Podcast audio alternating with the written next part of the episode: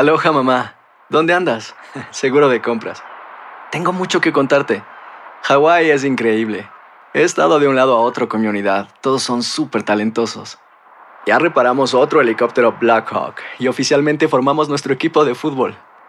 Para la próxima te cuento cómo voy con el surf y me cuentas qué te pareció el podcast que te compartí, ¿ok? Te quiero mucho.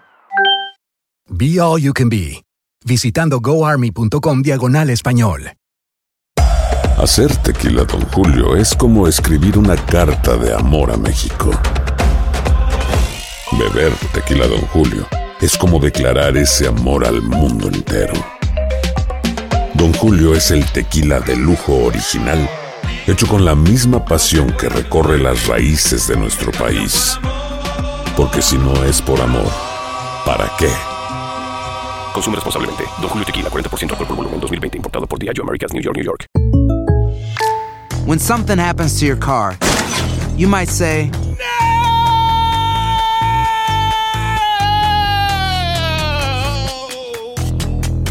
My car. but what you really need to say is something that can actually help. Like a good neighbor, State Farm is there. And just like that, State Farm is there to help you file your claim right on the State Farm mobile app. So just remember, like a good neighbor, State Farm is there. State Farm, Bloomington, Illinois. Boost Mobile tiene una gran oferta para que aproveches tu reembolso de impuestos al máximo y te mantengas conectado. Al cambiarte a Boost, recibe un 50% de descuento en tu primer mes de datos ilimitados. O, con un plan ilimitado de 40 dólares, llévate un Samsung Galaxy A15 5G por $39.99. Obtén los mejores teléfonos en las redes 5G más grandes del país. Con Boost Mobile, cambiarse es fácil. Solo visita boostmobile.com. Boost Mobile, sin miedo al éxito. Para clientes nuevos y solamente en línea, requiere AroPay. 50% de descuento en el primer mes requiere un plan de 25 dólares al mes. Aplican otras restricciones. Visita boostmobile.com para detalles. El siguiente podcast es una presentación exclusiva de Euforia On Demand. Tenemos ahora a Esperanza Ceballo, corresponsal de Univisión en Puerto Rico, y vamos a conversar con ella y quisiéramos que nos contara cómo es la situación en Puerto Rico, cómo está el abastecimiento de agua, el restablecimiento del servicio eléctrico, todo ese universo eh, de información que tú estás viviendo en la isla. ¿Cómo están todos? Muy buenos días. Estamos aquí en la isla, ¿no? La isla del encanto. Pues los puertorriqueños tratan de adecuarse a su vida habitual en medio de tantas carencias y dificultades, ¿verdad? Todavía, bueno, podemos ver las enormes y largas filas de las estaciones de combustibles. Al frente de donde estoy ahora mismo, en la avenida Luis Muñoz Rivera, a la, fila en una estación de combustible continúa siendo también enorme. Y eso es desde que se levantan, desde las seis de la mañana, que abren muchas de las estaciones de combustibles, es la rutina de todos los días. Pero una buena noticia es que hay más estaciones de combustibles que están abriendo sus puertas, ¿no? ya que algunas fueron devastadas, pero ya están siendo reparadas y lo que lo que aumenta un poco lo que es las estaciones de combustible y esta letanía que tienen que vivir diariamente muchos de los puertorriqueños. Sí, aunque el tránsito se ha movilizado, hay más autos en las calles, pues todavía muchas personas continúan sin retornar a sus lugares de trabajo, porque obviamente la gasolina no le da para un día completo o para cuatro días es una situación difícil todavía lo que está viviendo la isla de Puerto Rico. Bueno, mañana llega el presidente Donald Trump y esto ha movilizado todo lo que es la Guardia Nacional, el Departamento de Seguridad, todos los organismos de seguridad están en todos lados. Eh, por ejemplo, el centro de convenciones eh, Pedro Rosselló, que es ahora donde está funcionando el como el centro de operaciones de emergencias del gobierno, el del gobierno local. Ahí antes uno podía llegar hasta la puerta, ahora imposible con esto de la seguridad que se ha montado, hay seguridad de los Estados Unidos, hemos visto, por ejemplo, eh, del cuerpo de emergencias, del mismo bombero de la ciudad de Nueva York, policías de la ciudad de Nueva York, policías estatales también. O sea, hay todo un conglomerado de seguridad nacional y también federal. Y el país continúa sin luz y medio país y media isla sin agua. Hemos estado en diferentes lugares, tanto al sureste, al sur, al norte, al centro, y la situación es devastadora en cada lugar que hemos ido. Por ejemplo, estuvimos este fin de semana en el centro, en las montañas, en la en la comunidad de Utuado. Ahí fuimos a diferentes barriadas y la situación es un poco de emergencia. En la carretera 111, para adentrándonos en todas estas montañas, en todos estos barrios, pues esa, esa carretera, precisamente cuando nosotros estábamos llegando hacia allá, la estaban era limpiando porque todavía ni siquiera había acceso hasta estos barrios de Cayuco, otra barriada por allá. Entonces, pero la gente todavía continúa con un poco de ánimo y más importante que la gente está animada, está eh, un poco como ayudando a sus vecinos. Esperanza. Eh, y eso y ese es el ánimo que hay, tú sabes, no es un ánimo de que yo no tengo nada, pero vamos a ayudar a nuestros vecinos, vamos a Claro. compartir lo, lo poco que tenemos y este es el ánimo que hay en la mayoría de los lugares que hemos visitado. La gente misma, como no ha llegado en muchos lugares la, eh, eh, la ayuda, la ayuda del gobierno ni la ayuda federal de FEMA, pues entonces lo que está haciendo la gente es ellos mismos limpiando los escombros, ellos mismos ayudándose y levantando su propia comunidad. Eh, Esperanza. que es posible también que haya planes de, de, bueno, con esta tragedia, ¿no? De Las Vegas, no sé si hay planes eh, o cambio de planes para el presidente Trump.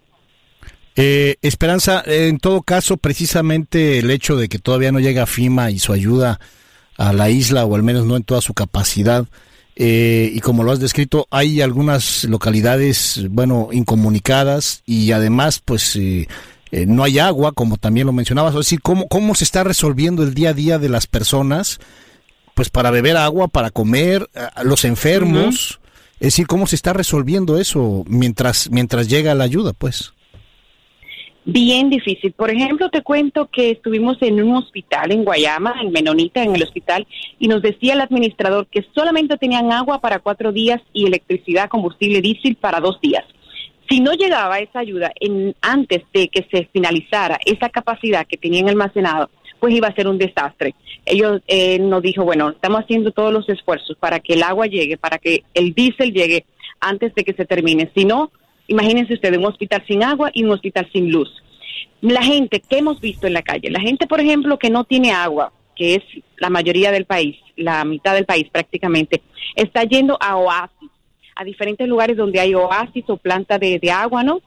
proveyéndose de agua, supliéndose de agua, no solamente para ellos, sino también para sus vecinos. Llevan una especie de cisternas eh, de, diferentes tamaños, galones, lo que sea, llevan y lo llenan. Muchas veces hemos visto hasta con botellas de agua, con botellitas de agua están llenándolo en estos diferentes oasis, lo están transportando hacia donde van. Viajan media hora, dependiendo dónde, dónde están ubicados, ¿no? Y van a estos oasis, se suplen de agua y los llevan. En otras ocasiones hemos visto la gente en esos mismos oasis lavando, por ejemplo, lavando ahí mismo las ropas para volver a sus casas y tenderlas.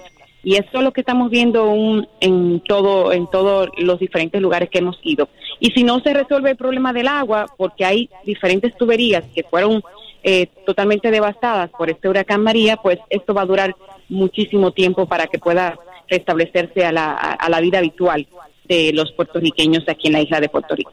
Esperanza, ¿cuánto tiempo ya tienes allí eh, cubriendo y dándole seguimiento a la información? ¿Y qué es lo que más te ha sorprendido de estos días? Bueno, tenemos ya siete días, precisamente hoy cumplimos siete días en la isla de Puerto Rico.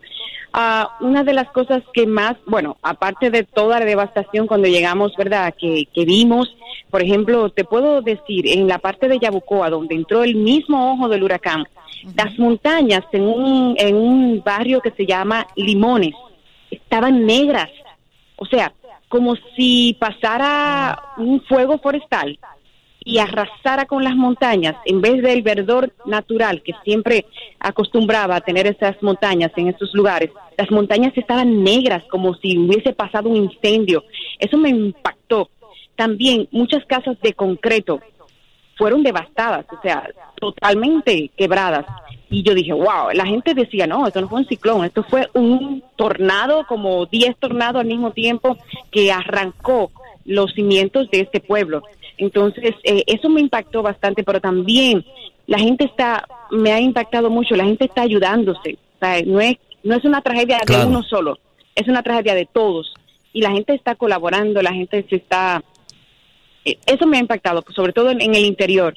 En el Millones. interior, en los pueblos del interior, sí. millones de, de- de personas, sin duda, y quizás ese es el punto fundamental, tú que lo, has, lo estás viviendo, que lo estás describiendo de una manera muy emotiva, apenas podemos imaginarlo quienes no lo hemos visto o no estamos en Puerto Rico, y de ahí eh, eh, ese malestar por, por las palabras del presidente Trump, Eh, es decir, todavía no llega, todavía no ve nada, y, y ya se puso a criticar eh, eh, la situación. Esperanza. Definitivamente. Eh, tenemos una inquietud aquí. Me pregunta un amigo puertorriqueño que cómo está el asunto del aeropuerto, si está funcionando y cómo están los servicios de los hospitales. Mira, los aeropuertos están funcionando pero con capacidad limitada. Por ejemplo, el aeropuerto Luis Muñoz Marín, ayer habían 39 vuelos. Cada día hemos visto que los vuelos están aumentando, tanto los que despegan como los que, los que llegan a la isla del encanto. La situación es limitada, obviamente. Usted va a depender eh, la línea aérea que usted quiere viajar, quiere venir. La mayoría de los vuelos están llenos para venir hacia Puerto Rico.